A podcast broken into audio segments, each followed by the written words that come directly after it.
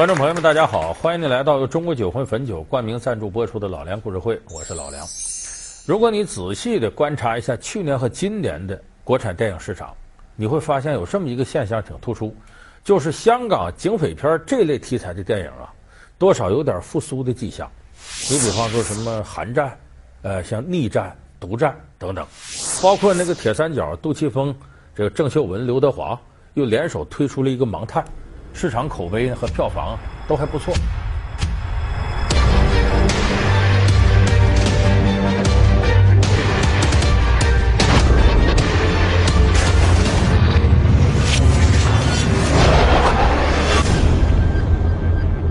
查案呢，要靠想象力的。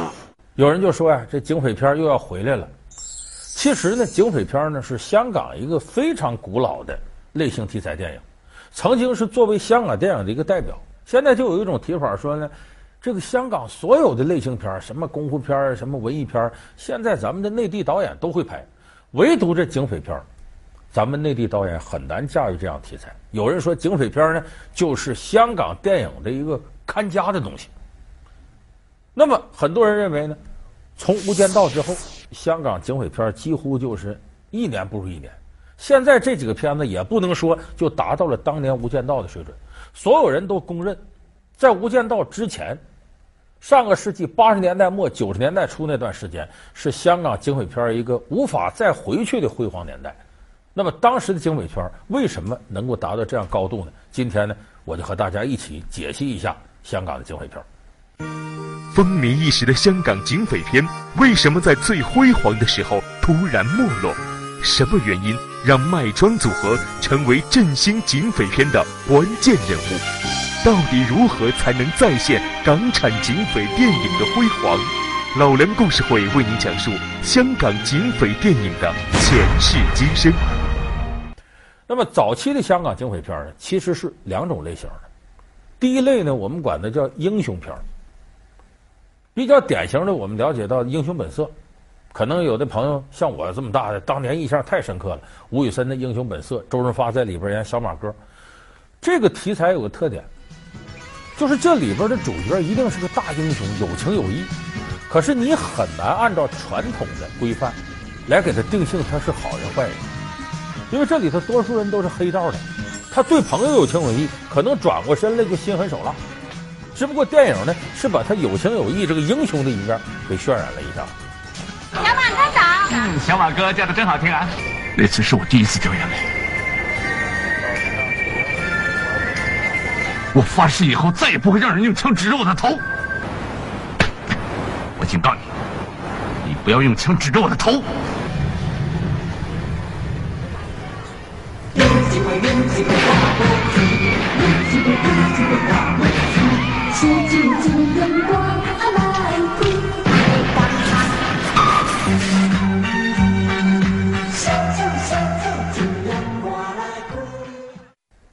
所以这类题材呢，咱们管叫英雄片。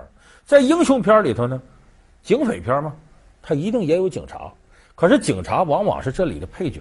你像张国荣在《英雄本色》里演的阿杰，就是个配角。你什么都不知道，怎么做大哥？阿杰，不许叫我名字，叫我警官。更多的时候呢，警察是干嘛的呢？这边黑社会都火并的不行了。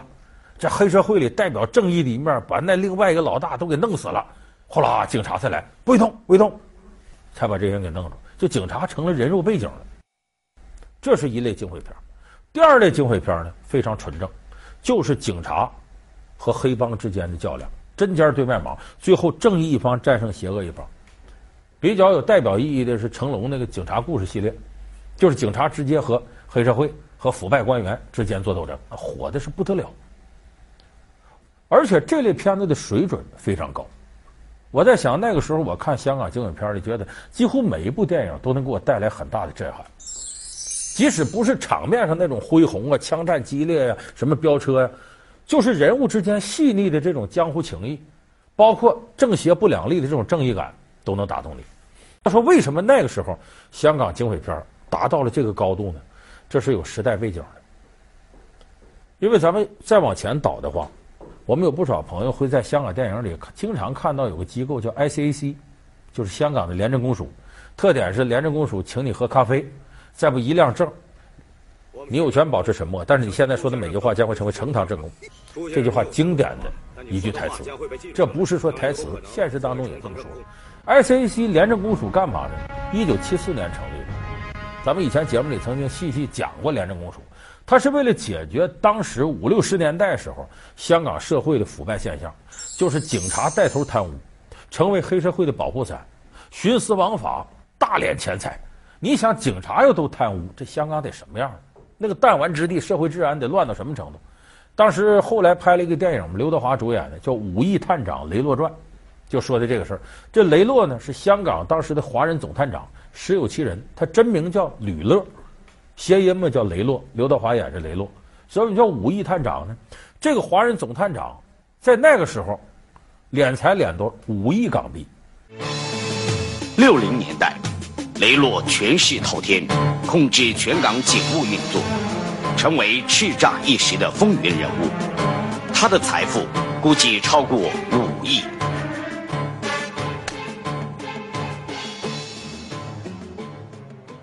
所以八十年代时候搞电影创作的那些编剧啊、导演的演员呢，好多五六十年代、七十年代这些场景他都看到了，所以特别有生活。再加上一波演员呢，就愿意拍这样片子。为啥？警匪片它惊险刺激啊，有打斗，有较量，有正邪不两立，有激烈的矛盾冲突，有此起彼伏的情节高潮。哎，这也符合大家收视的这么一个呃心理要求。比较有典型代表的，我们那时候记一个演员叫李修贤。这李修贤后来香港人一见他就叫阿 Sir，我们都知道阿 Sir 是对警察的尊称吗？他一天警察都没当过。他小的时候想当警察，甚至考警校，他妈怕他出事儿，因为那阵香港警察界乱嘛，死活不让他去，他才没当上。等他开始演电影的时候，专门演警匪片。当时演八四年的时候，他演个片子叫《公仆》，里边他演个警察叫阿碧。演得非常好，他因为这个也得了这个金像奖，成为影帝了。啊，你找工作，你做生意，那就是没人打架，是我抓错了。当然喽，当然当然，当什么然？你有没有砍他？没有，没有砍他。你呢？嗯，没有。哦，他也没有砍你，你也没有砍他，那是不是这个条子砍你们？你是干什么的？哦，我是这个老油条。所以这李修贤呢，对于这个警匪片的推动起到了不可磨灭的这种贡献作用。那么在他之后呢，吴宇森这一波上来了，开始拍《英雄本色》，等于把警匪片呢推向了一个高潮。一直到后来，吴宇森呢，他是转行，就说我不在香港干电影了，我到好莱坞去了。临走的时候，吴宇森拍了个片子叫《辣手神探》，那是把那个时期的警匪片推到了一个新的高潮。《辣手神探》呢，总共电影时长是一百二十二分钟，两个小时，其中有一段枪战戏居然长达四十分钟，在医院里边，那是那个时候吴宇森暴力美学达到了巅峰。四条子啪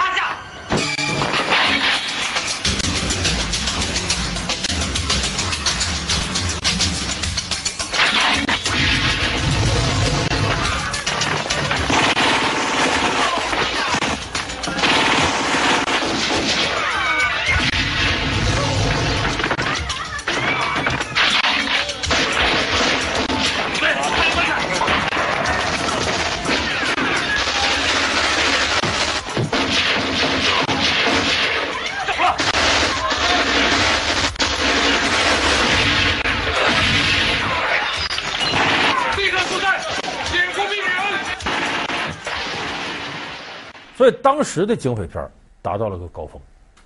那么这个时候呢，由于这警匪片名气也大，市场票房也好，就造成了大量的跟风之作。因为警匪片有市场嘛，你拍就能赚钱嘛，所以很多人进到里头就是奔赚钱来的。我们叫萝卜快了不洗泥，咱赶紧先弄出来，一年老百姓等着看了，咱得挣他钱呢。所以你用两个月拍一部片子，还用半年拍一部片子，大家都倾向两个月。快生产、快挣钱，也节省费用，但这么一来，产量是上去了，一年甚至好几百部警匪片电影，可是口碑下来，质量下，所以在警匪片达到巅峰的时候，一两年功夫突然掉头向下，跌到谷底。风靡一时的香港警匪片，为什么在最辉煌的时候突然没落？什么原因让麦庄组合成为振兴警匪片的关键人物？到底如何才能再现港产警匪电影的辉煌？老梁故事会为您讲述香港警匪电影的前世今生。好，欢迎您回到中国酒魂汾酒冠名赞助播出的老梁故事会。那么警匪片有一个中兴时代，咱们得必须感谢一部电影，叫《无间道》。这个我估计可能电视机前的绝大多数观众朋友都看过这片子。《无间道》呢，不光把这香港警匪电影给救活了，他还有个了不起的成绩。在两千零六年呢，好莱坞的大导演马丁·西克塞斯把《无间道》剧本买过去了，然后改成《无间道风云》，最后获得了两千零六年奥斯卡奖的四项大奖，捧回四座小金人。这是个很了不起成绩，一般都是我们买人家本子改，人家买我们的倒回去，这是香港电影一个很了不起的成绩。你忘了自己是好人还是坏人了？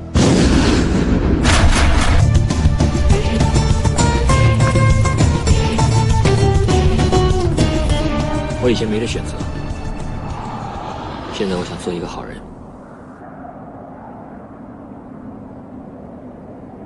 好。跟法官说，看他让不让你做好人。那就让我死。对不起，我是警察。那么说，《无间道》当时改变了整个香港警匪片的格局。但是，其实咱实事求是说，这个《无间道》的成功在很大程度上，它有一定的偶然因素。它也是由一个天才。呕心沥血打造了起码五六年左右才出来的本子，这人谁？麦兆辉。咱们现在一说香港麦庄组合，麦兆辉、庄文强，这两个人是《无间道》这个剧本写作者。这麦兆辉呢，出生于警察世家，他爸爸、他哥哥都是警察，所以他对警界的事儿很熟悉。一九九七年的时候呢，这麦兆辉呢，看到这个好莱坞的那个电影《变脸》，有吴宇森的拍的。哎，他一看这里边尼古拉斯凯奇跟特拉瓦尔塔两个人的斗争，他看了以后很振奋，说我也得拍一个双雄类型的这个警匪电影。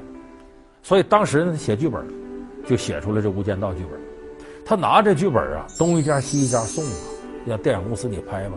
那会儿警匪片就臭了大街了，很多人一看，这警匪片不拍，去去去，不要他。后来他碰到自己的好朋友庄文强，说我这玩意儿行不行？你给把一把。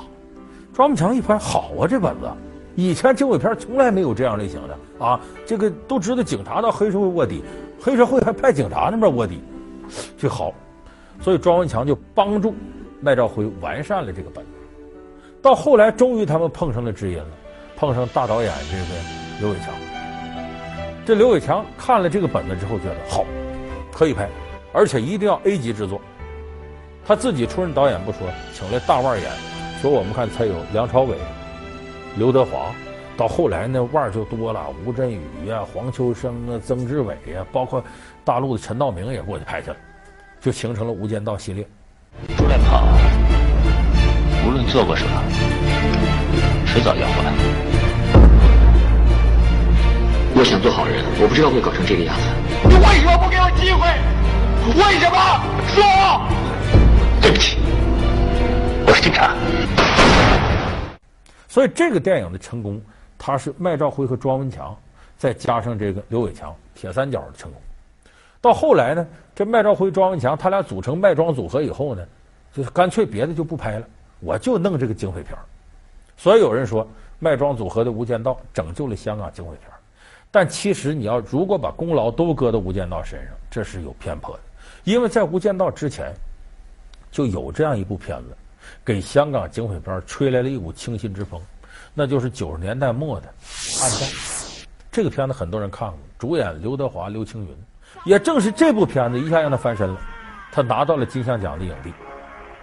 这个片子为什么我说它是警匪片里一个很独特的题材，开天辟地呢？以往的警匪片激烈的枪战、兄弟的情谊、打打杀杀，全靠这个吸引眼球。但这个《暗战》不是，《暗战》是一种高智商犯罪的警匪片。他这里边刘青云演的是一个谈判专家，刘德华呢这里头是一个贼，大贼。